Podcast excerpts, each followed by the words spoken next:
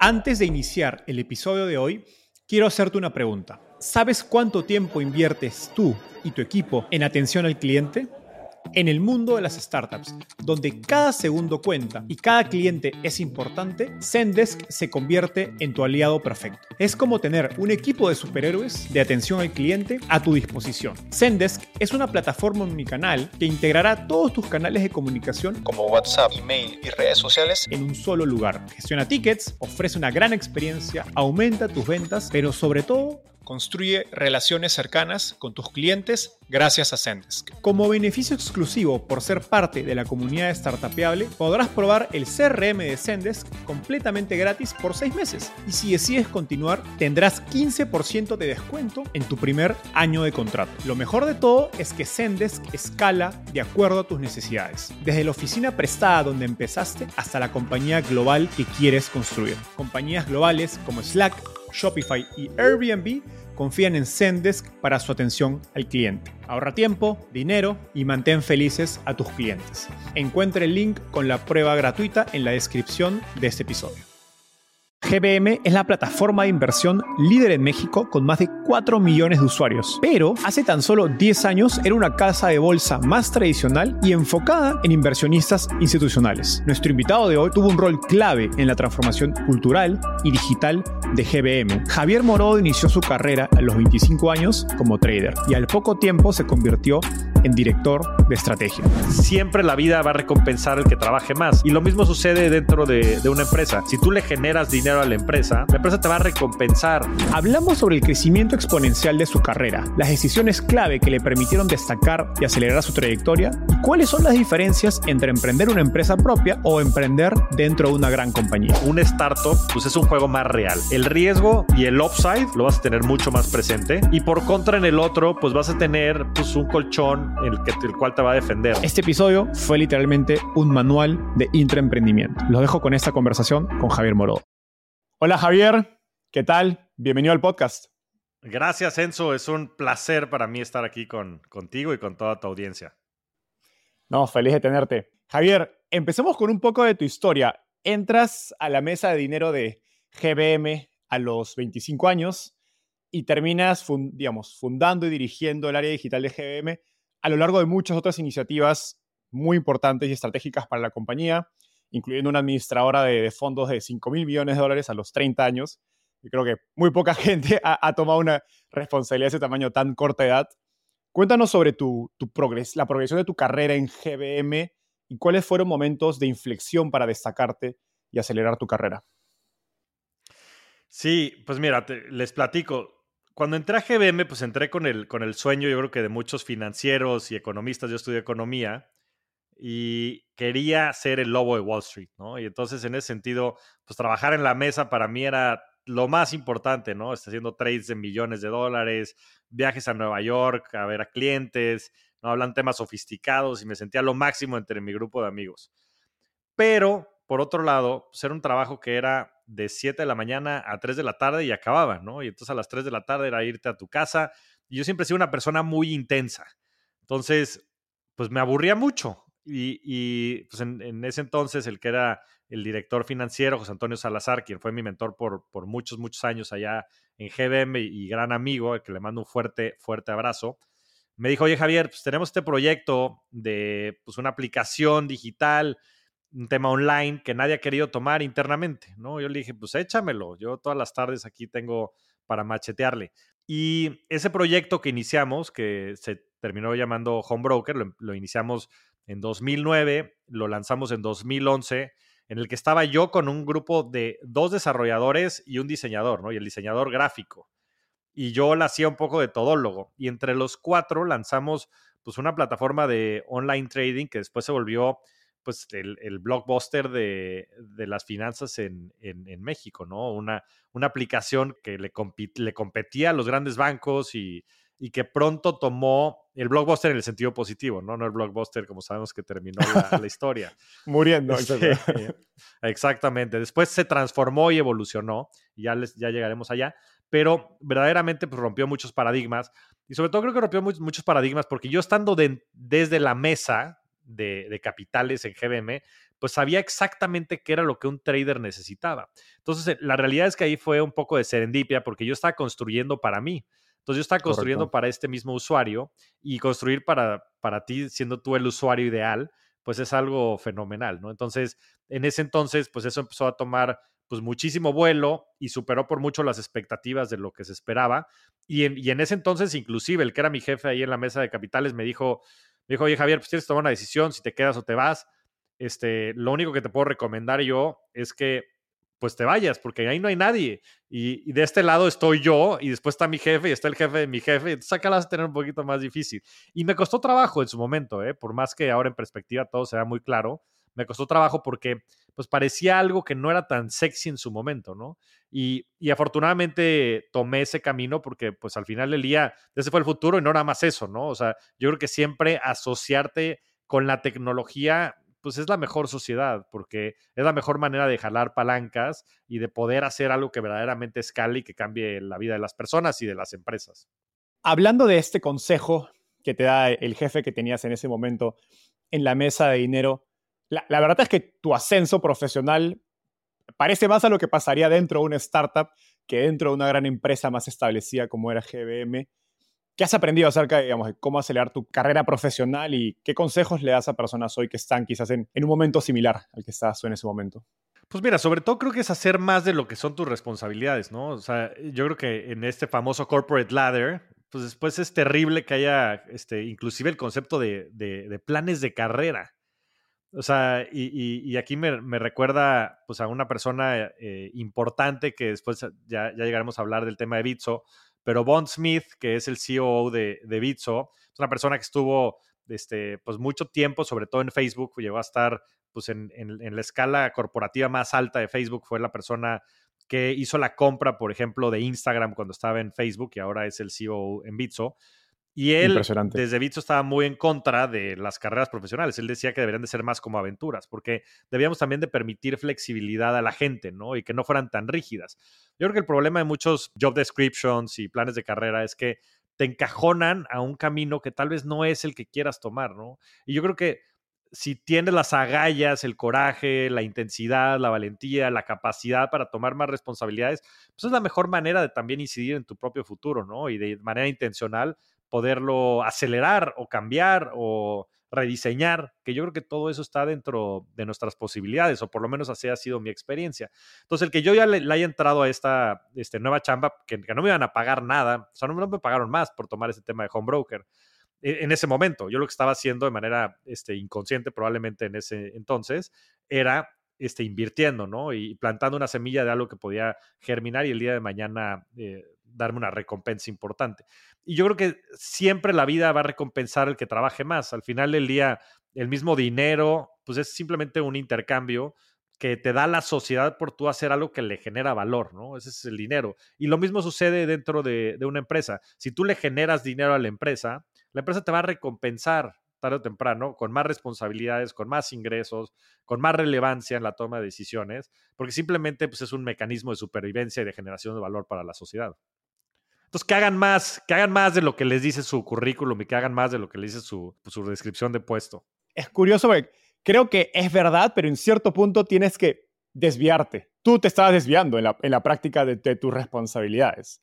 Y creo que al final de cuentas, el, el, o sea, creo que hay, sobre todo cuando estás empezando tu carrera, hay responsabilidades que tienes que cumplir, pero a la vez tienes que buscar la manera en cómo haces ese extra diferente, que en tu caso fue involucrarte en las iniciativas digitales de GBM, que es como una apuesta, nuevamente, como tú decías, no semillita, es como una apuesta, en este podcast hablamos de Venture Capital, es como una apuesta de Venture Capital. Puede ir, puede que no pase nada, pero bueno, estás empezando, tu, tu tiempo, dinero, la verdad que cuando, cuando eres joven en tu carrera, pues vale muy poco. ¿Por qué no empezar a sembrar semillas? Y una de esas puede germinar y pues cambiar tu carrera para, para siempre.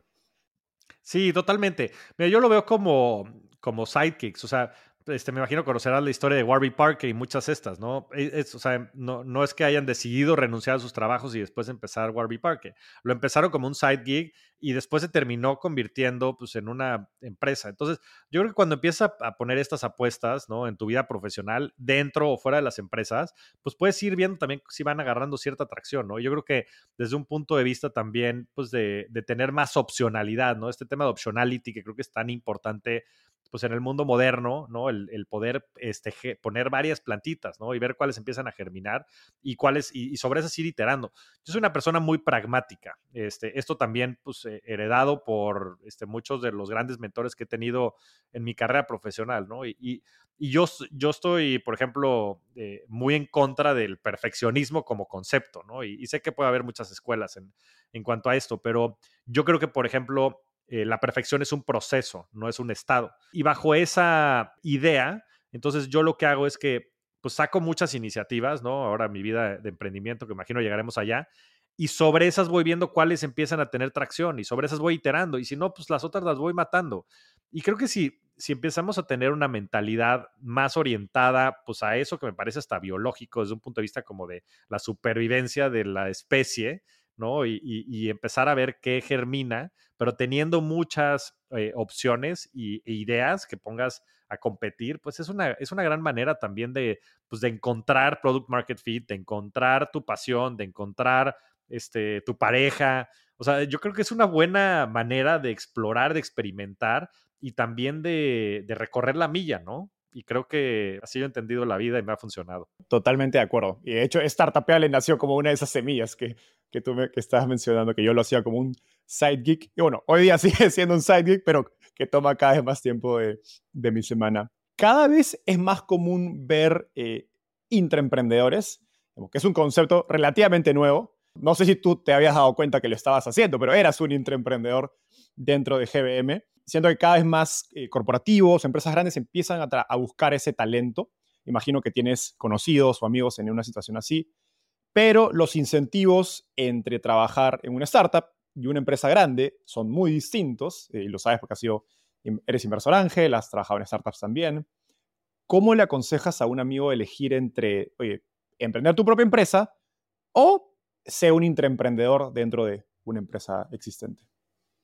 Sí, yo, yo creo que, son muy distintos, ¿no? Y, creo que los perfiles de las personas también son, son muy distintos. Yo creo que tiene sus ventajas y sus desventajas, ¿no? Yo, yo creo que podemos empezar por ahí y después llegamos al tipo de personas. Pero ser un intraemprendedor es una chamba que te permite tomar decisiones y que no tengas tal vez tanto backlash de pues las potencial, el potencial downside. O sea, cuando tú estás dentro de una empresa y tienes un sueldo y la empresa tiene cierto tamaño y sabes que pues, si tomas una decisión A o B sobre pues, un tema tal vez crítico del producto que estás lanzando, ¿no? Como por ejemplo, ahorita podremos entrar a la, historia de Pigo, ¿no? Lanzamos el primer RoboAdvisor en, en GBM en 2014 y bueno, el primer RoboAdvisor en México, nada más que no lo, no lo conceptualizamos como un RoboAdvisor para no... No existía el término. Eh, confundir a la gente, no, no existía. Y, y, lo queríamos hacer, o sea, literal era, pues, ¿cómo podemos hacer un investing for dummies, o sea, un investing for everyone, para que la gente pueda invertir? Porque pues en México lo han hecho muy complicado, ¿no? Intentamos simplificar el proceso, ¿no? Y sacamos Pigo. Y Pigo pues empezó a tener cierta atracción, pero la verdad es que yo creo que no era el momento. O sea, fue un tema de que no fue el timing correcto. Y, tal vez el empaque también no era el ideal, porque si bien teníamos un montón de usuarios, pues no teníamos tantos assets. Y el, y el negocio financiero, sobre todo el negocio de gestión de inversiones, es un negocio de assets, no es un negocio de usuarios. Entonces, en, en, ese dilema, pues decidimos hacer una serie de cambios este, que fueron responsabilidad absolutamente mía, en el cual decidimos irnos a vender experiencias, ¿no? Dijimos, ¿cómo traemos más assets? Pues entonces, en vez de decirle a la gente que nada más inviertan por invertir, vamos a ponerle emoción, vamos a poner un significado a las inversiones, a los objetivos. Entonces dijimos, pues vamos, vamos a hacer una asociación, alianza con empresas que nos ayuden a traer, pues que se vayan al próximo mundial, ¿no? O que se vayan al próximo Coachella o Burning Man. Y la verdad es que no funcionó, ¿no? Y, pues tuvimos que este, pues darle para atrás al proyecto y, en fin, ¿no? Eh, fue un proceso de muchísimo aprendizaje. Pero la realidad es que no me pasó nada a mí. O sea, y no me pasó nada a mí, no le pasó nada a la empresa. Digo, fue un rasguño. Y de hecho fue algo que nos ayudó inclusive para poder iterar el siguiente producto que lanzamos, que fue GDM Plus, ¿no? En donde ya integramos todo y fue gracias al cual después terminamos levantando una ronda con SoftBank. Pero lo que voy con eso es que todo ese intraemprendimiento me permitió, me permitió a mí tener pues todo un ecosistema artificial en el cual yo no me morí. O sea, yo no me morí desde un punto de vista como de startup, ¿no? Si hubiera estado en una startup normal, pues hubiera sido un write-off y yo me hubiera, perdido toda mi lana y mis socios hubieran perdido toda su lana y hubiera sido un momento muy desgarrador. Y todo eso no sucedió porque vivíamos en este ecosistema artificial que GBM creó, ¿no? Entonces, el interemprendimiento es muy bueno para poder aprender eso y para estar cubierto y que no esto pues te lleve a un, a un, este, a un escenario en donde este, pues pierdas tu lana y pierdas la empresa y pierdas una serie de cosas. Ahora, por contra, creo que tal vez el aprendizaje entonces no es tan profundo. Y, y, digo, tanto el downside como el upside, ¿no? Y tampoco tienes el upside porque pues sí, obviamente, pues sí, este, después, gracias al trabajo también de muchísimas personas dentro de GBM y a la visión de gente como Pedro Egaray este, y José Antonio Salazar, que son los, los co-CEOs ahora, pues se pudo, se pudo dar este levantamiento después de SoftBank, ¿no? De, de una evaluación de más de mil millones de dólares. Entonces, pues no tienes unas, no tienes las otras, ¿no? Y, y, creo que al final del día te permiten cosas distintas, ¿no? Y, y bottom line, yo creo que a nivel persona, un startup, pues es un juego más real. Es un juego en donde el riesgo y el upside lo vas a tener mucho más presente. Eso va a ser, pues que creo que el aprendizaje y la intensidad con la que vivas el proceso sea mucho mayor. Y por contra, en el otro, pues vas a tener pues, un colchón el, que, el cual te va a defender, ¿no? Y, y probablemente pues, te haga vivirlo menos eh, intensamente. Entonces, no creo que sea ni una ni otra, simplemente creo que son distintas. Y, y a veces también depende del momento en que uno está eh, en su carrera. Hay gente que es muy común emprendedores que ya tuvieron un primer eh, éxito, ¿no? Que buscan ya hacer ese long shot, ¿no? Arriesgar y tener todo el, tanto el, el, el, upside como el downside, tenerlo full. Quizás si uno está empezando su carrera, pues prefiere un, un rango de, de, resultados un poco más acotado y no tan expuesto, ¿no? Es igual como cuando uno invierte, ¿no? Sí, totalmente. Pero ahora que hablas de eso, se me ocurre esta analogía que me parece también muy buena. Pues es, o sea, es como aventarte el paracaídas, ¿no? Pues digo, la primera vez que te avientas, pues seguramente te vas a aventar con alguien que te ayude y que, que te enseñe el, el, arte de aventarte, ¿no? Entonces yo creo que el intraemprendimiento puede ser una buena analogía en ese sentido. Pues mejor empezar intraemprendiendo para aprender muchas cosas y ya una vez que sal, sepas saltar del avión con el paracaídas y que todo sale bien, pues ya te avientas a, a emprender. Eso me parece una buena, una buena analogía porque pues ya es un proceso en el cual pues ese aprendizaje lo ganas, ¿no? Este, playing with other people's money, porque es lo que haces, ¿no? Juegas Eso es lo más importante. De los demás. Para bien o para mal, ¿no? A veces te sale y pues, le generaste lana a alguien más, pero pues también es una buena manera de aprender, sin lugar a dudas. Exacto. Ahora, he conocido emprendedores que dejan sus trabajos para emprender tras no poder conseguir apoyo digamos, financiero o político para esas mismas ideas de negocio que, estaban trabajando dentro de sus, de sus, empleos anteriores. ¿Cuáles son tus tips sobre cómo pitchar nuevos negocios, nuevos productos a los líderes de la compañía donde trabajas? Mira, empiezo por decirte que creo que hay personas que son emprendedores y los emprendedores que están en el rol de intraemprendedores, tarde o temprano van a salir. O sea, por, por, por, el, por, el, mismo destino que su personalidad y su ADN eh, les marca. Buen punto. Uh -huh. y, y, entonces yo creo que esas cosas se manifiestan tarde o temprano, porque pues ya sé que la ambición, o, sea, o, o, o, la ambición de crear algo, o la visión, o inclusive este, la pasión, pues te terminan, eh, o, o, la intensidad, te terminan, te terminan sacando, ¿no? Porque como bien dices, pues del otro lado hay mucha, hay mucha burocracia muchas veces, pues hay falta de decisión, hay, hay, hay miedos también, ¿no? Este, a veces el famoso Innovators Dilemma pues, juega mucho, ¿no? Las empresas llegan a un nivel en donde a veces tomar decisiones, inclusive desde un punto de vista racional, es hasta adverso, ¿no? Porque puedes tener más downside que upside. Entonces se vuelven, se vuelven adversas al riesgo y eso poco a poco pues, las va desacelerando y las va haciendo menos competitivas. Y por eso este instinto natural también de tener los startups como estos agentes, ¿no? Que, que están buscando challengear el status quo y tomar decisiones rápidas y tomar riesgos, cosas que los demás no pueden hacer, ¿no? Lo más importante, sin lugar a dudas, o sea, y lo que sí mueve la aguja, es tener el buy-in y el sponsorship del, de, del top management. O si no tienes eso, es que no hay, no hay ni manera. De, y, y, y, ahí hay un par de tips que le daría a la gente. Yo antes de trabajar en GBM trabajaba en City. Y digo, estaba empezando mi carrera profesional y era, era un cero a la izquierda dentro de la organización. Pero era tal la burocracia, o sea, tenías este, niveles que iban desde la A a la Z de jerarquía. Entonces te podrás imaginar. Y yo era este, la A y la Z era el más alto, ¿no? Entonces, o sea, no hay manera de llegar, o sea, o sea, a los decision makers nunca vas a llegar, ¿no? Y entonces tu chamba se termina volviendo mecánica. Le doy el pésame a todas las personas que trabajan en los bancos, la verdad es que es asquerosamente feo trabajar en un banco. y este, horrible. O sea, si piensas que es, que, es, que es terrible el ser cliente de un banco, no tienes ni idea lo que es ser empleado. Es la, la muerte en vida. Claramente, este, ahora lo que quiero es transformar por completo el sistema financiero y empezando por los bancos, en donde creo que hay muchas áreas de oportunidad. Pero si no tienes esa injerencia con el top management, si no puedes llegar a ellos, pues, o sea, no hace sentido. O sea, date por vencido y, y este, y emprende, ¿no? Busca otra alternativa. Y, con el top management a veces también es complejo porque tienes que entender perfectamente cuáles son sus motivos, sus móviles, este, qué, les, qué, qué, les entusiasma, qué, qué, les, qué les asusta. Y yo te diría que las dos son igual de poderosas. ¿eh? O sea, es tan fácil convencer a alguien de hacer algo vía una inspiración, una visión de algo que pueda ser genial y grande, como vía el miedo y la amenaza de algo que pueda matarte. Entonces, Creo que la clave de eso es entender cuáles son los móviles, cuál es la visión de las personas, apoyarlos, porque sin duda esa es la mejor manera también de influenciar a la gente. O sea, decir, oye, ¿cómo sumo a tu visión bajo pues estas decisiones que yo estoy viendo que creo que pueden ser muy interesantes para la empresa desde mi punto de vista, ¿no? Entonces, hacer esas alianzas con el top management, entender cuáles son sus motivos, sus intenciones, sus motivaciones e intentar incidir a través de estas dos grandes fuerzas, pues que es este pues el upside que te pueda generar una, una visión de algo que puede transformar a la empresa o la amenaza inclusive de algo que pudiera destruirla. ¿no? Ahora, ¿cómo sabes que el top management está realmente convencido y no está tomando este proyecto, como se dice en inglés, como un, shiny object, no como un objeto brillante? Yo creo que suele pasar, algunas eh, empresas establecidas hacen proyectos de innovación, desde mi perspectiva, con muy poca convicción y más para la portada de las noticias.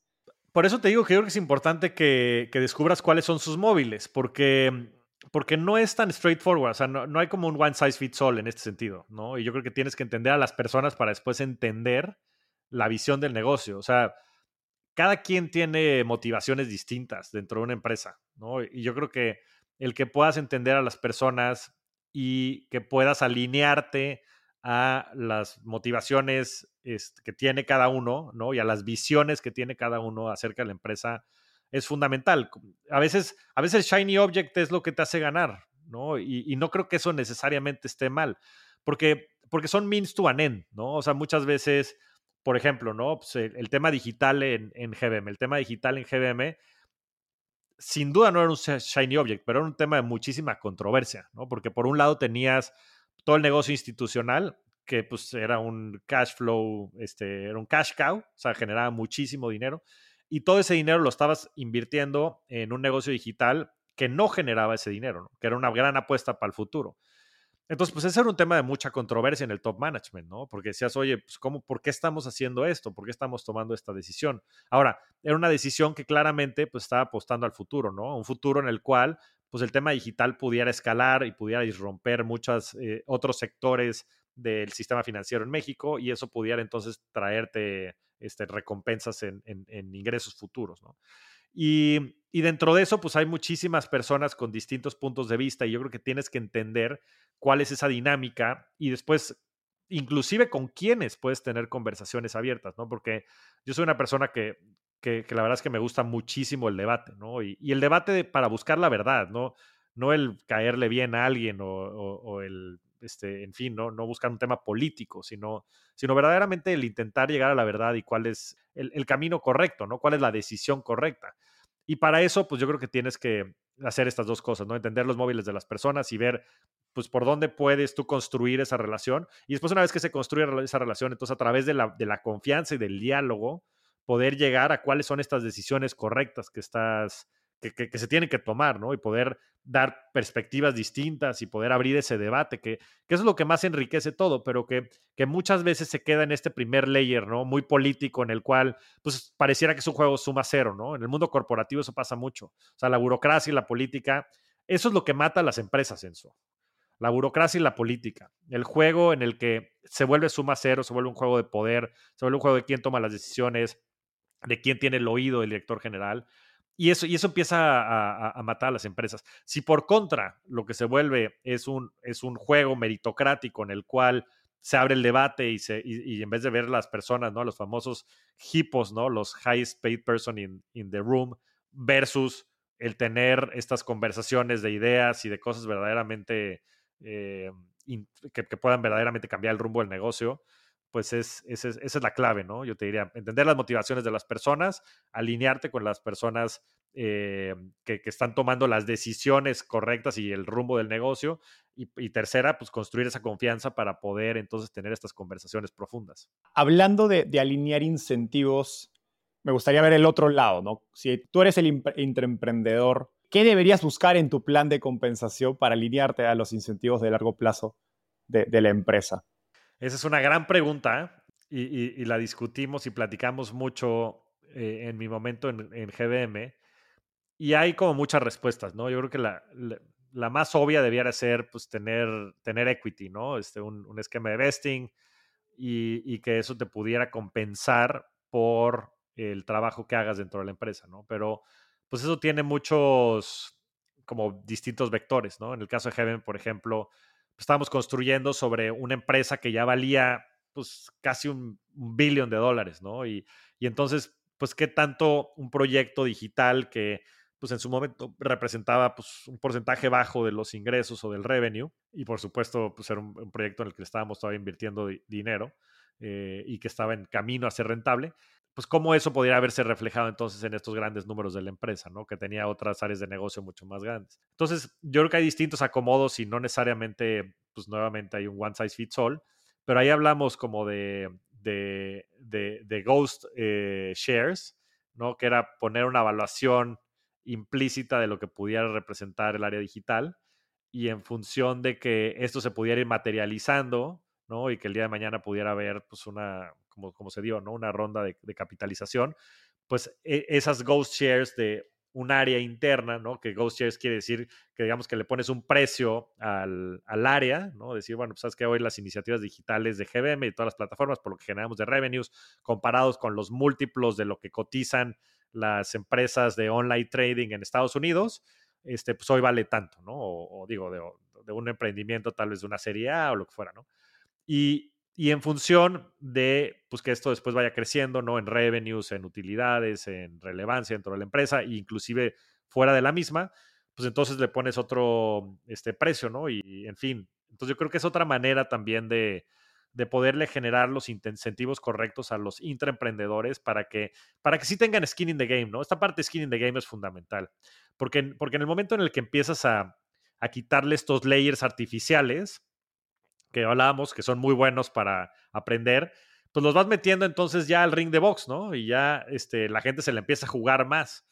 Y, creo que eso es bueno, pues, tanto para retener a la gente, que sin duda es un tema importante, como también para incentivarla que den el todo, ¿no? Y que no nada más se queden con el famoso 9 to 5 y a las 5 digan, oye, pues ya, este, de aquí soy. Entonces yo creo que, yo creo que puedes ir buscando todos esos esquemas intermedios para poder recompensar a la gente que está trabajando en los proyectos con, con algo más directo al, al, outcome del proyecto. Perdón, no eran ghost shares, son, son phantom shares, phantom shares. Ya, funciona, funciona. Funciona, parecido. Hemos tenido en el podcast a dos intraemprendedores, tuvimos a eh, Rufino Rivas, que dirigió o dirige, si no me equivoco, un YAPE, que es una, iniciativa del BCP, uno de los bancos más grandes de Perú, y luego Andrés de, de Neki, que es una, una fintech iniciada por Bancolombia, y cuando ellos hablan, te das cuenta que hablan como dueño, ¿no? Entonces creo que es, sí, obviamente no son los dueños ni del BCP ni de Bancolombia, pero imagino que detrás han creado una estructura de incentivos que ellos cuando hablan, o sea, ellos están hablando como si fuera su bebé, la, la, la startup o, la, eh, o el producto digital que nació dentro de pues, estos eh, paraguas corporativos enormes ¿no? que son estos bancos en Colombia y en Perú.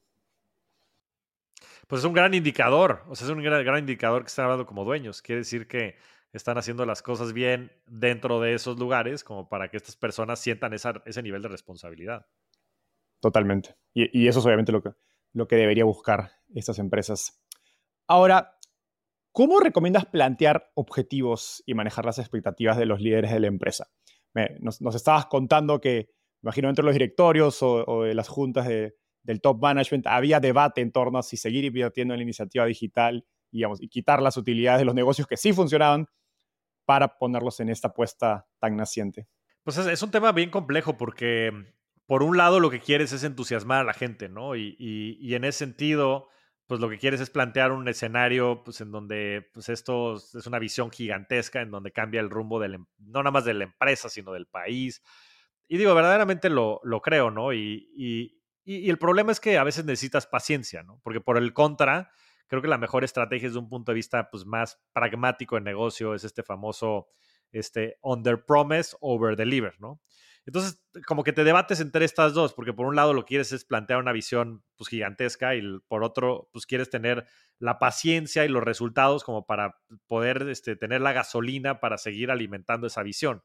Entonces, creo que, creo que, lo, que lo que le aconsejaría a la gente es, es eso, es tal vez plantear una visión de largo plazo en donde verdaderamente esto cambie eh, el rumbo de la empresa, pero por otro lado ser, ser muy consciente de que van a necesitar paciencia y que van a necesitar buy-in y que eso va a tomar tiempo, que sobre todo las estructuras dentro de las empresas y, y sobre todo la cultura es extremadamente difícil de cambiar.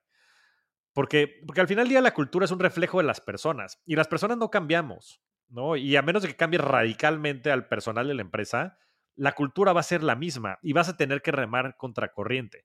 Y va a ser muy paulatino y progresivo el, cambio, ¿no? Y los vas a tener que, o sea, el buy-in se va a dar, ¿no?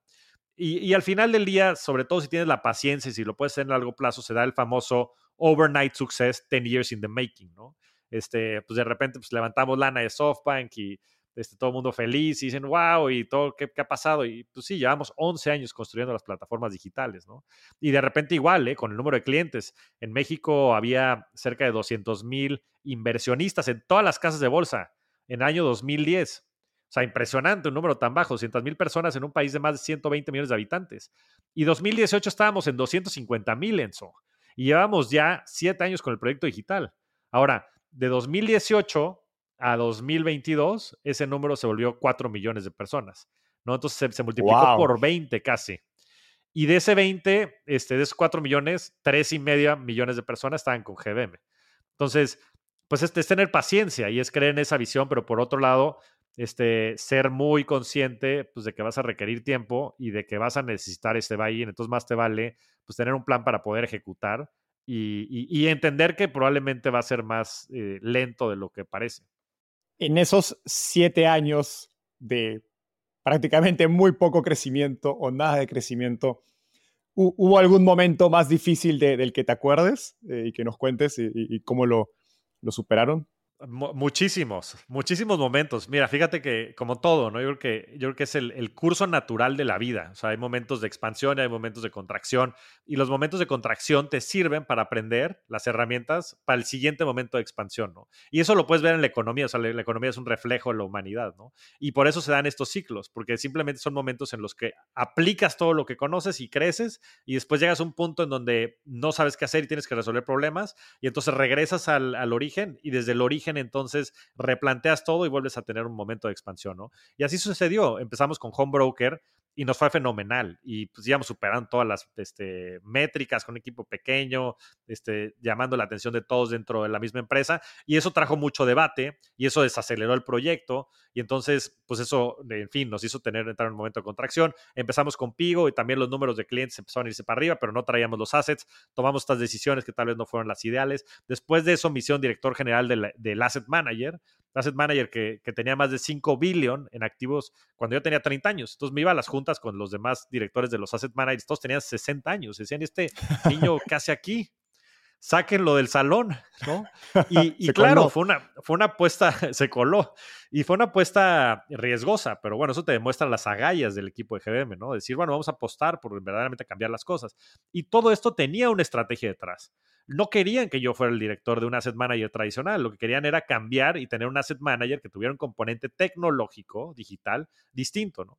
Y dentro de esto, pues lo que hicimos es que teníamos una fuerza de ventas pues, de casi 180 personas que estaba obsoleta porque no tenían herramientas, no tenían tecnología, no tenían, y en fin, se había vuelto una estructura muy pesada, muy poco flexible. Y entonces también dentro de eso, pues entramos a hacer una reestructura, tuvimos que este, recontratar a muchas personas por fuera, este, dejar ir a muchas personas valiosas de la empresa, eso trajo muchas broncas a nivel cultural, eso fue un momento durísimo, ¿no? Yo a mis 30 años este, parecía este, como si fuera, hubiera llegado a pues a, desterrar a la gente, ¿no? Como un dictador. Y no, todo lo contrario, lo que queríamos era simplemente darle más herramientas a la gente para poderles habilitar, pues un modelo de negocio que fuera distinto al que, había en la competencia. Y eso implicaba romper con muchos cánones y romper con muchas culturas y romper con muchos liderazgos, ¿no? Que estaban sembrados ahí, que estaban generando burocracia.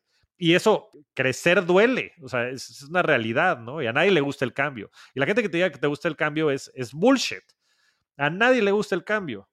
Este, a mí no me gusta el cambio, a nadie le gusta el cambio. Pero tienes que entender que esa incomodidad puede ser muy productiva y que siempre te tienes que mantener en ese edge, en donde estás un poquito incómodo, donde no estás, porque ese es el sweet spot, en donde te, mantienes en un, canal de productividad, ¿no? Y, así te puedo contar varias, ¿no? Esos fueron los primeros siete años. Y después regresar a la, empresa, ¿no? Habiendo, porque eran distintas empresas y el asset manager estaba separado de la casa de bolsa. Y, después este, empezar como chief eh, strategy officer. Y entonces pues a mucha gente no le gustaba eso, ¿no? Esta dirección digital y por qué Javier y por qué esto, por qué el otro, ¿no? Pero todos son momentos de aprendizaje. Yo lo que te diría es que en esos, en, en esos momentos y muchos de los errores o áreas de oportunidad eh, o decisiones, pues lo, que sí estábamos haciendo es que estábamos aprendiendo un montón. Y eso te, eso, eso, eso te, te prepara para la pelea, para la pelea final. Y en ese momento estás con todo, ¿no? Y tienes todas las herramientas y tienes todo a tu favor pero, pero implica mucho trabajo y implica mucho paciencia y implica tener muchas agallas. ¿no? No nada más en un, en un, aspecto personal, sino como empresa. O sea, cómo, cómo la empresa tiene también agallas para tomar decisiones. Agallas justo es lo, que noto constante en esta historia. Has hablado del rol de Pedro Garay y los demás. El, siguiente cosillo, no recuerdo ahorita su, su nombre. José Antonio Salazar. José Antonio Salazar. Parece que ellos la tenían muy clara desde un inicio como que siempre tuvieron esa convicción. ¿Es, es, correcta esa impresión o hubo algún momento donde se dudó acerca del proyecto digital dentro de GBM? A ver, ellos, ellos dos, sin duda, este, fueron los mayores sponsors de este proyecto. Ellos son los, yo creo que son los que más tienen mérito dentro de este pues, milestone tan importante para la empresa, ¿no? Que permitió sobre todo el levantamiento de capital de SoftBank. Pero por supuesto que había controversia. Y creo que, y creo que con toda razón, ¿no? O sea, y creo que es buena la controversia, o sea, creo que es bueno el debate, o sea, creo que cuando todos están de acuerdo de algo, es un buen indicador de que puede haber algo mal. O sea, yo, creo que, yo creo que las decisiones importantes y las decisiones verdaderamente cruciales en las empresas son las que no son consenso. O sea, donde hay consenso hay algo que deben de indagar, hay algo que está raro o hay algo que potencialmente no va a terminar siendo lo que piensan que es, porque pues es algo que ya está priceado, ¿no? Bien dicen las inversiones. O sea, las inversiones, pues mira, puedes comprar un ETF. Son mercados perfectos, son mercados perfecto.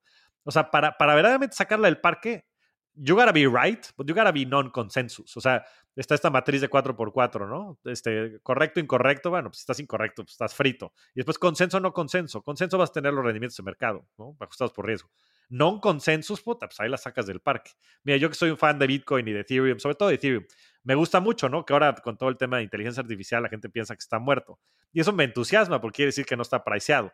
Y lo mismo, y lo mismo sucede en las empresas, ¿no? O sea, hubo mucho debate y mucha controversia, no todo el mundo estaba a favor, había mucha gente en contra. José Antonio y Pedro siempre tuvieron esa visión de que esto iba a cambiar por completo pues el, transcurso de la humanidad, ¿no? O sea, es impresionante, en América Latina somos la región que más consumo de medios digitales tiene en el mundo. O sea, es impresionante. O sea, estamos siete horas en el celular. Siete horas en el celular, Enzo. O sea, es brutal. Y después te pones a ver del otro lado y la calidad de los, de los productos y servicios, pues deja mucho que desear. Entonces, ese gap lo van a cubrir, ¿no? Y por eso yo estoy tan entusiasmado, pues, de muchos de los, este, de los startups, por supuesto, y también de los fondos de VC en México. Y por eso soy ángel inversionista. Tengo, pues, más de 25 empresas en las que invierto. Pero dentro de la empresa, ese era un tema de debate este, fuerte ¿eh? y, y acalorado. Y creo que eso fue lo que verdaderamente hizo, pues, que el proyecto tuviera también tanto éxito, porque, porque entonces hicieron que trabajáramos más, hiciéramos que, comprobáramos que verdaderamente íbamos por el camino correcto. Hubo mucho escrutinio, ¿no? Y después también hubo mucho apoyo, ¿no? Porque esas cosas se van dando también de manera, de manera armónica, una vez que se, van cumpliendo estos milestones. Pero José Antonio y, Pedro estuvieron al tiro del cañón, ¿no? En las buenas y en las malas, porque hubieron buenas y malas, siempre con esa visión y siempre... Eh, pues sí, también construyendo bajo, bajo, ese, bajo esa línea. Qué, importante es este último punto, ¿no? De, convicción casi ciega. Ahora me gustaría hablar más de la implementación, de qué cosas aprendiste eh, en términos de equipo, de producto, de cultura, eh, de las cosas prácticas que hiciste durante este tiempo. Eh, y empiezo con, el tema de, recursos. He visto corporativos que, que cuando quieren innovar contratan consultoras de estrategia y ponen decenas de personas a trabajar de la noche a la mañana en sus iniciativas digitales, que, parece exagerado, ¿no? Es como que de, pronto ponen muchos recursos en lugar de pensar de una manera más lean, como se dice en el mundo, en el mundo startup. ¿Cuál crees que es el, tamaño de, equipo y recursos ideal para empezar una iniciativa digital como, como las que lideraste tú? Fíjate que en eso he cambiado mucho mi manera de pensar. Yo cuando estaba dentro de GBM, este, pues llegué a tener 300 em, colaboradores a mi cargo y era algo que me daba muchísimo orgullo. Y, creía que, pues que sí, que los que, las, las, personas pues, eh, nos daban más margen de maniobra y demás, ¿no? Hasta que contratamos un CTO, este, que también le mando un, buen saludo si, si por ahí no está oyendo, Luciano Hosken, el ex linio, este, un brasileiro que había estado viviendo en Estados Unidos por mucho tiempo. La verdad es que una persona que también cambió mucho la manera en la que, en la que pienso. Y me pasó un libro que se llamaba, un libro que creo que es muy famoso entre los desarrolladores, yo no, yo no soy desarrollador, se llama The Mythical Man Month. ¿no? Y entonces habla de este mito de que, de que teniendo más personas vas a hacer el trabajo con, en menos tiempo. Y, creo que a veces lo que no comprendemos como seres humanos, porque pues pareciera como muy racional, ¿no? Pues le meto dos, le meto tres, le meto cuatro, le meto más recursos, pues eso va a salir más rápido.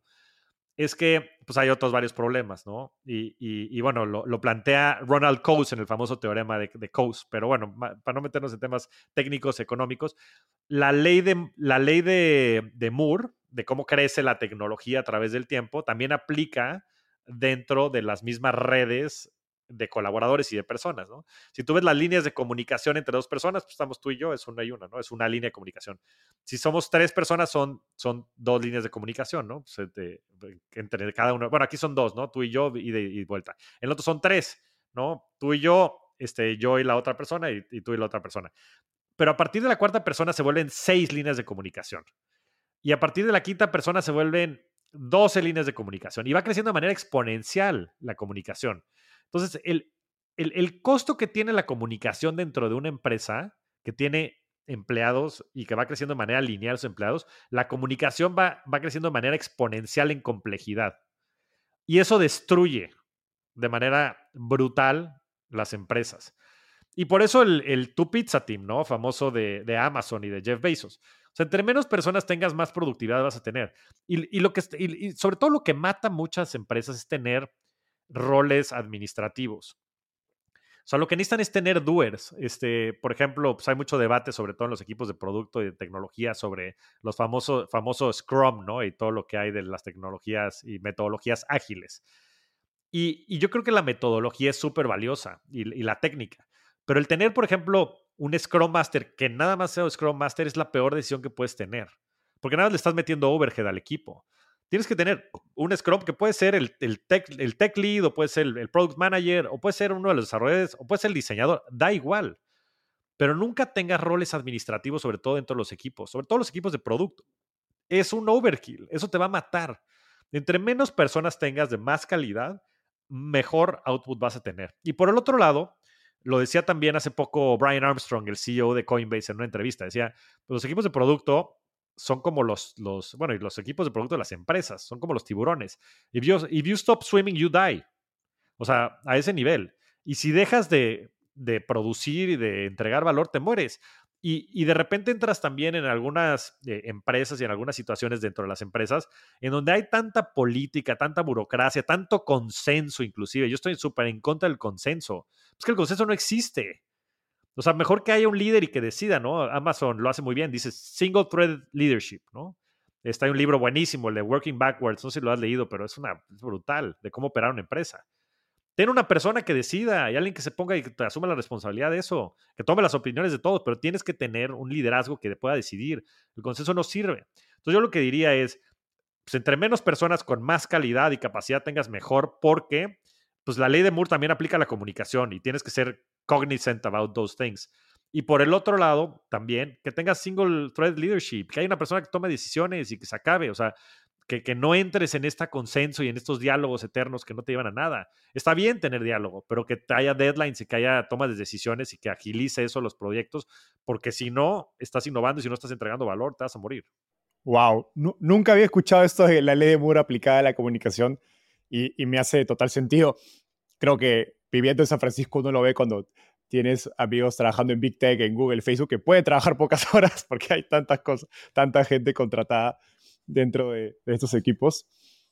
Pero yendo más a, tus recomendaciones prácticas, y cuando piensas en, en estas iniciativas, piensas en un equipo de dos, tres, cuatro, cinco personas, eh, mencionaste el Two Pizza Team, y más importante, ¿cómo piensas acerca de asignar más recursos y personas que, que tiene que cumplir estas iniciativas, estos productos digitales para que reciban más recursos?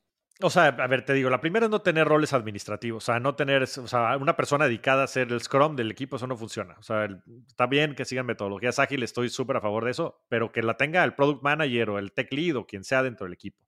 La segunda es que tienes que tener roles y responsabilidades claras, alguien tiene que tomar las decisiones. Y muchas veces intentan emparejar, por ejemplo, al Tech Lead y al Product Manager, eso no funciona. Haz a uno o al otro. Es más, yo creo mucho en los equipos en donde el Tech Lead es también el Product Manager. O sea, yo creo que también esta diferencia que existe, que si las personas de tecnología no saben de negocio, este, pues es bullshit. O sea, yo sí creo que las personas de tecnología, pues mejor que ellos sean el product manager. O sea, si esa es la función, el que va a tomar esas decisiones y el que va también a decidir qué cosas se van a hacer de cara al usuario, ¿no? Porque una cosa es el usuario, otra cosa es el negocio. Digo, el usuario es el más importante, pero tienes que estar pensando también en el negocio. Y ese es el arte. Y alguien que tenga la capacidad de desarrollar código, entender la tecnología, que pueda ver por los intereses del cliente y que también entienda de modelos de negocio, pues ese es, ese es el tridente que necesitas. Ese es lo que necesitas para ser un, este, lo que quieras, ¿eh? emprendedor exitoso y sobre todo una persona de producto exitosa. Entonces, quitémonos esa, eso del, o sea, esa, esa, venda en los ojos, ¿no?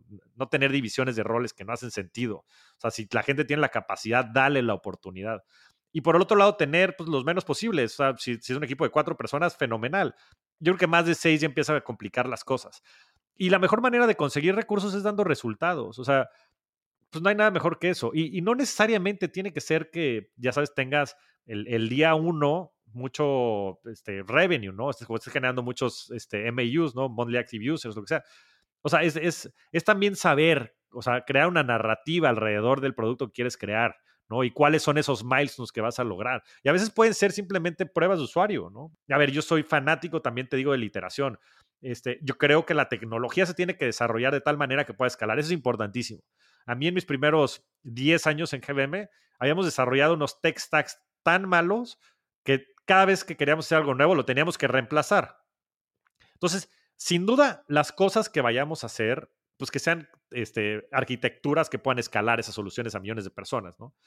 Pero por otro lado también el ser, el ser muy nimble, ¿no? Y, tener MVPs en el que podamos inclusive probar las cosas con algo, o sea, con un demo, o sea, no necesitas estar, live, no estar tan ni conectado, con una landing page. Entonces, yo creo que el, saber este, actuar en esas dos verticales, ¿no? El tener una arquitectura tecnológica que te permite escalar, pero por otro lado ser muy nimble en, el, en la manera en la que pruebas las cosas, y a veces hasta manual, ¿no? Hay unas cosas que se llama Wizard of Oz.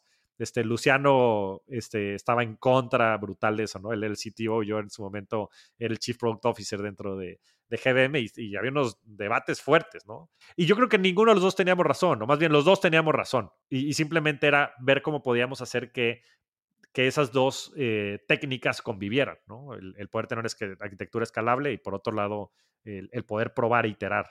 Algo fascinante para mí como, como usuario desde una perspectiva de producto, es que cuando ves eh, digamos, GBM y, el desarrollo de sus productos digitales, digamos, Homebroker, luego Pigo, luego Fans, cada, cada producto lo que está haciendo es incrementar el mercado accesible al reducir las, las fricciones del producto, ¿no? Entonces pasaste de un mercado que imagino era gente más de alto patrimonio a, pues, personas que podían invertir desde 10 dólares porque era un producto mucho más sencillo ¿Qué aprendiste, digamos, de, hacer productos digitales durante tu tiempo en, GBM? Mira, te digo, el primero fue muy fácil porque estaba construyendo para mí y eso fue fenomenal, ¿no? En Home Broker y, y eso fue un éxito. Pero un mercado pequeñito, pues. Era un mercado pequeñito. Después, la verdad es que entraron muchas personas, comunicólogos, diseñadores, etcétera, de otras eh, características que me ayudaron a ver las cosas de otra manera. Decían, oye, Javier, tenemos un gran secreto guardado aquí en GBM, pero el problema es que no lo sabemos comunicar. Y entonces ahí aprendí el poder de la comunicación y sobre todo cómo se ve eso reflejado, por ejemplo, en producto. Y esto fue fenomenal, porque al entender cuáles eran las necesidades de estas nuevas personas y escuchar y ver, ¿no? Porque la gente te dice una cosa, siente otra y hace otra. Y eso es bien complejo de entender y sobre todo después de plasmar en un producto. Pero cuando lo entiendes es magia, ¿no? Pero también después entiendes que no porque un producto sea bueno y tenga muchos usuarios necesariamente es un buen negocio, ¿no? Entonces también fue una lección de negocio el aprender que era un negocio de assets, ¿no? Y después, pues, te digo, entrando a la, operadora, pues entendí todo el juego de los assets, ¿no? Y la importancia de la narrativa, o sea, porque no nada más es el tema del rendimiento, el rendimiento es importante, pero si no sabes transmitir el valor del rendimiento, pues no sirve de nada. GBM tenía los productos más rentables, pero más difíciles de comunicar. O sea, imagínate que no tenía ni siquiera nombres comerciales, era el GBM CRE, ¿no? En vez de ser el Fondo de Crecimiento Mexicano. Y sonará una tontería, pero la verdad es que o sea, también el tema de comunicación es central en todo esto. Y, los productos son comunicación, o sea, la usabilidad es comunicación, es cómo te comunicas, cómo interactúas con algo a través de un producto digital o un producto físico, pero es verdaderamente cómo te hace sentir como persona, ¿no? Y sobre todo el marco, me encanta este marco de trabajo, el de Jobs to be done, ¿no? De Clay Christensen, este me parece fenomenal, porque la gente, la, la realidad es que contrata los productos por alguna razón específica que no necesariamente está asociada como al bien material, ¿no? Y, ponen el ejemplo, por ejemplo, de, las malteadas en, McDonald's, ¿no? Y, las malteadas en McDonald's, pues eh, era una categoría que no crecía al ritmo que crecía el fast food, ¿no? Y entonces el fast food no se tenía el 40% del mercado y malteadas tenían el 10%. Y entonces, puta, contrataron a, a, McKinsey, a todas estas grandes consultoras para averiguar qué, y entonces pusieron investigación de mercado y esto y lo otro, y total, ¿no? Y en las encuestas decían, no, pues hay que ponerle más chispas de chocolate, hay que hacerlos más dulces, más grandes, más chicos. Nada, no cambió nada.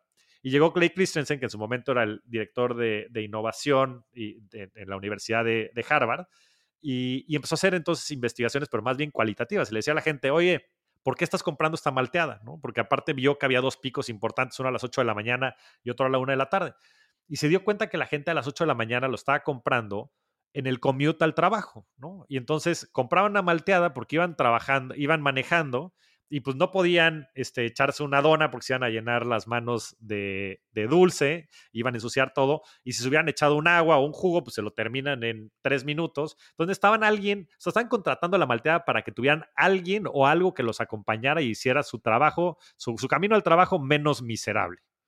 Y la gente que lo vendía a la una, era porque era el momento de bonding de los papás hombres con sus hijos, eh, porque los llevaban a McDonald's y ahí los podían spoil, ¿no? Y comprarles su malteada sin que la mamá viera. Todo lo que hacemos, a la gente te está comprando por algo, el mismo GBM, o la gente te está comprando porque quieren construir un patrimonio importante y porque eso les va a dar significado en sus vidas, porque lo que están buscando es significado a través del dinero o variedad, que eso les permita tener ciertas experiencias, o lo están haciendo porque lo que están buscando es certeza y ellos quieren tener certeza para poder tener paz mental.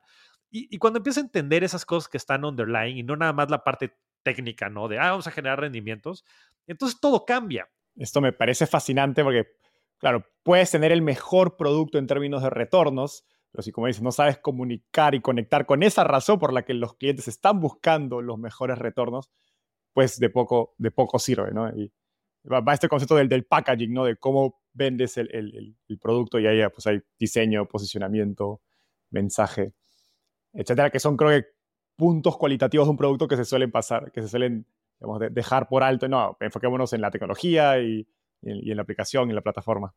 Creo que la coronación de tu etapa en GBM eh, fue liderar el, levantamiento de la ronda de, de 150 millones de, SoftBank.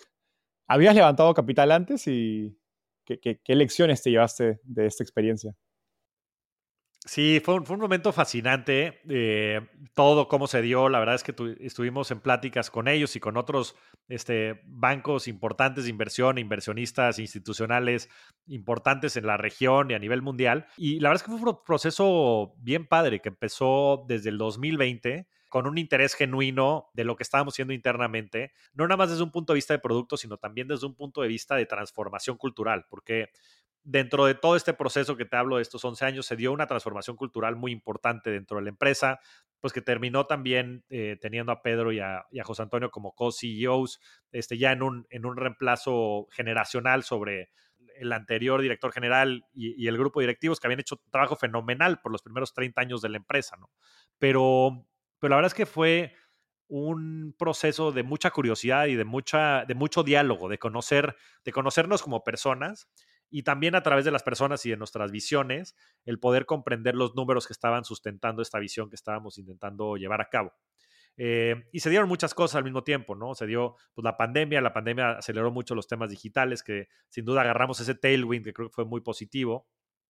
Y por otro lado, te digo, una comunión muy cercana, sobre todo con, con Juan Frank, quien es eh, hoy ya el director de, de, SoftBank para Latinoamérica. En su momento era quien él estaba viendo la, la inversión de manera eh, directa con nosotros. Y, para mí un proceso también muy, muy revelador y, muy, y de mucho aprendizaje porque estuve, tuve la oportunidad de trabajar con el gran equipo de eh, Investment Banking de GBM, que en ese momento lideraba Pablo Limón, que es un gran amigo mío. Entonces también aprendí un montón sobre todo el mundo de Investment Banking y, y bueno, modelos financieros y cosas que me, me, han resultado muy útiles ahora en mi vida como emprendedor. Pero fue, fue un proceso fenomenal, de mucho, muy intenso, ¿no? De este, largas jornadas, eh, mucho análisis, mucho diálogo, eh, mucho detalle, pero fue un proceso que al final resultó ser pues, uno de los momentos pues, más importantes de mi carrera profesional. Javier, ahora mencionaste la transformación cultural de GBM y, y me gustaría cerrar con, con ese tema. Porque cuando entraste, GBM tenía más de 40 años en el mercado o 30. Eh, era una empresa 30. establecida. Con el tiempo se ha vuelto más digital y ahora un buen porcentaje de su equipo son ingenieros y diseñadores. Creo que es el caso de, Benjamin Button, aplicado, el curioso caso de Benjamin Button, pero aplicado a empresas. Usualmente debería ha pasado lo contrario de lo que usualmente pasa. ¿Cuáles crees que fueron los ingredientes clave o los secretos detrás de, de esa transformación cultural? Pues mira, qué, qué, bien, lo, qué bien lo ilustras, Enzo. Y, y, creo, que es, creo que es un halago. Y, y, y, creo que la gente de GBM se tiene que sentir muy orgulloso por, por esto que mencionas, porque, porque verdaderamente es un tema de, de reverse aging, ¿no? Como es el caso de Benjamin Button. ¿Cuál es la crema? está transformando en una, Exacto, ¿cuál es la crema? Y, y creo que nuevamente regreso a, a, al, al buy-in del top management. O sea, yo creo que sin duda son los resultados, yo creo que esa es la respuesta obvia, pero si te vas a la segunda derivada, yo creo que es esta convicción que siempre han tenido este Pedro de Garay, José Antonio Salazar y los mismos fundadores de GBM, Jorge Rojas y, y, y Alonso de Garay, que son personas que en su core core son inversionistas, ¿no? Yo creo que yo creo que el inversionista es una de las profesiones que tiene pues una visión más holística en cuanto al mundo, porque tienes que comprender de todo, tienes que comprender la sociología, la filosofía, la antropología, la ciencia, la física, eh, el dinero, por supuesto, las finanzas, porque, porque el conjunto de todas esas cosas es lo que es, lo que modela el mundo, ¿no? Y es lo que hace que el mundo el día de mañana vaya a, a irse en una u en otra dirección. Y yo creo que el inversionista tiene esa capacidad de abstraer todas esas tendencias y todas estas ciencias, tanto sociales como de la física y, del, y de otra naturaleza, y, y, ponerle en una decisión, ¿no? Y al ser ellos inversionistas en su ADN, creo que comprenden muy bien estas dinámicas de mercado y eso creo que ha sido clave para que, para que hayan podido apostar en este largo plazo y comprender que eh, el tema digital y, que poder escalar a través de la tecnología iba a resultar en un modelo de negocio mucho más atractivo y una manera también de poder entregar ese valor hacia el país, porque si hay otra cosa en la que están muy comprometidos en GBM, sobre todo nuevamente el top management y los fundadores, es en verdaderamente tener un impacto en México, ¿no? Y, y poder regresar pues un poco de, lo tanto que les ha dado el país, también en bienestar para la gente. Yo estoy convencido de que el desarrollo de un país y el bienestar de un país está íntimamente ligado al número de inversionistas que tienen. Porque si te pones a pensar en la parte más básica, la libertad es tener opciones. Y si no tienes dinero, no tienes opciones. Y en México, desafortunadamente, el 80% de los colaboradores, de los empleados de las empresas están infelices, el 40% de las familias reporta tener violencia intrafamiliar, una tercera parte de los mexicanos se juega la vida cruzándose la frontera y está buscando oportunidades en otros países. Y eso es porque desafortunadamente no tienen las condiciones financieras. Y, la única eh, manera realista de lograr tener un patrimonio es invirtiendo, ¿no? Porque, pues porque los que entienden el juego del dinero y cómo funciona la inflación pues saben que con, con, con, los ingresos que tienes de tu trabajo nunca vas a poder lograrlo, ¿no? Este Elon Musk que tiene 234 mil millones de dólares, si ganara un millón de dólares al día, necesitaría de más de 640 años para volver a llegar a ese dinero. Y claro, pues ves la lista de los Forbes este 100 y todos son inversionistas o empresarios, ¿no? Y los empresarios han hecho su lana a través de las inversiones. Entonces, si podemos hacer que haya más inversionistas en México y en, Latino, América Latina, eso va a estar directamente correlacionado a tener pues, un nivel de bienestar mayor y, y, por ende de felicidad mayor. Y si bien el dinero no compra la felicidad, ayuda mucho, ¿no? Y, yo sí creo que la riqueza financiera es una condición necesaria, más no suficiente. O sea, la felicidad no tiene nada que ver con el dinero, tiene que ver con todo lo que, tiene que ver con tener paz mental, tiene que ver con tener relaciones, este, con una misión de vida, un propósito. Pero el dinero ayuda un montón para tú tener esas opciones. Y entonces, parte también del ADN de GBM que siempre me ha tenido muy enamorado y el cual sigo siendo partícipe ahora desde mis nuevos emprendimientos, es esta misión de poder democratizar las inversiones para que las personas allá afuera puedan tener un, un, un mayor bienestar. Javier, ha sido una entrevista increíble. Llegamos al segmento final. Esta es una ronda de preguntas rápidas. Te voy a hacer una pregunta y me tienes que responder en menos de un minuto. ¿Está listo? Venga. Imagina que vuelves a la noche antes de tu primer día en GBM. ¿Qué consejo te hubieras dado? Disfruta más, disfruta más, disfruta más. Todo, todo, todo va a terminar y va, y va a llevar su cauce. Sobre todo, intenta tener más paciencia y disfruta más. ¿Cuál ha sido el libro más influyente en tu camino por el mundo de las startups? The Hard Thing About Hard Things, de Ben Horowitz. ¿Por qué? Pues me parece que es un libro que te platica de todo, de los ups, de los downs, de lo difícil que es y, de, que, y de que también tienes que disfrutar ese proceso, porque es un proceso que te va a, enseñar mucho. Hoy eres inversionista ángel, estás, estás trabajando en la revolución de la riqueza. ¿Cuál es digamos, si viajas 10 años al futuro, ¿cuál es la visión más loca de lo que estás logrando?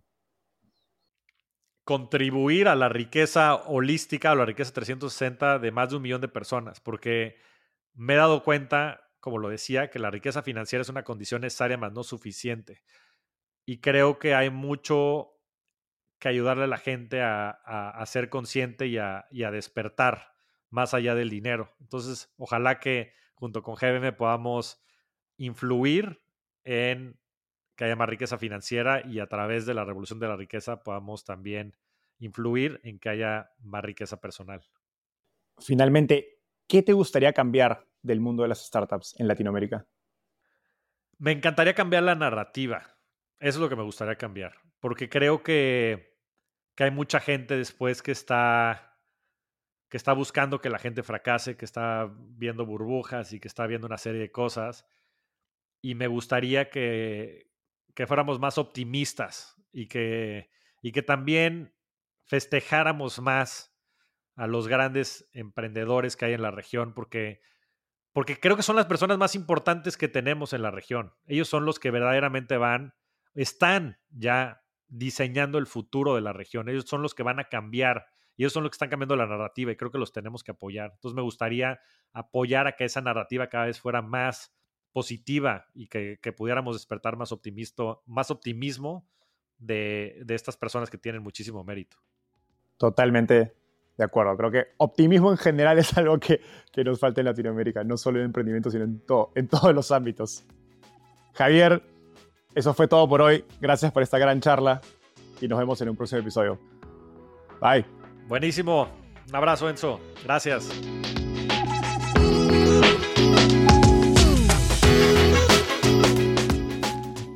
Antes de terminar, quiero contarte que lanzamos el podcast Startupiable en 2021 y ya somos más de 30.000 personas que lo escuchamos mes a mes. Pero quiero seguir creciendo el mundo de las startups en Latinoamérica. Por eso, si te gustó este episodio, ayúdanos contándole a tus amigos, familiares, colegas. También suscríbete y déjanos un review en Spotify o Apple Podcasts. De hecho, me gustaría saber por qué escuchas el podcast. Mándame un mensaje sencillo a enzo.startapeable o por Twitter a arroba enzocavalier, contándome por qué escuchas Startapeable y cómo te ayuda a tu empresa o carrera.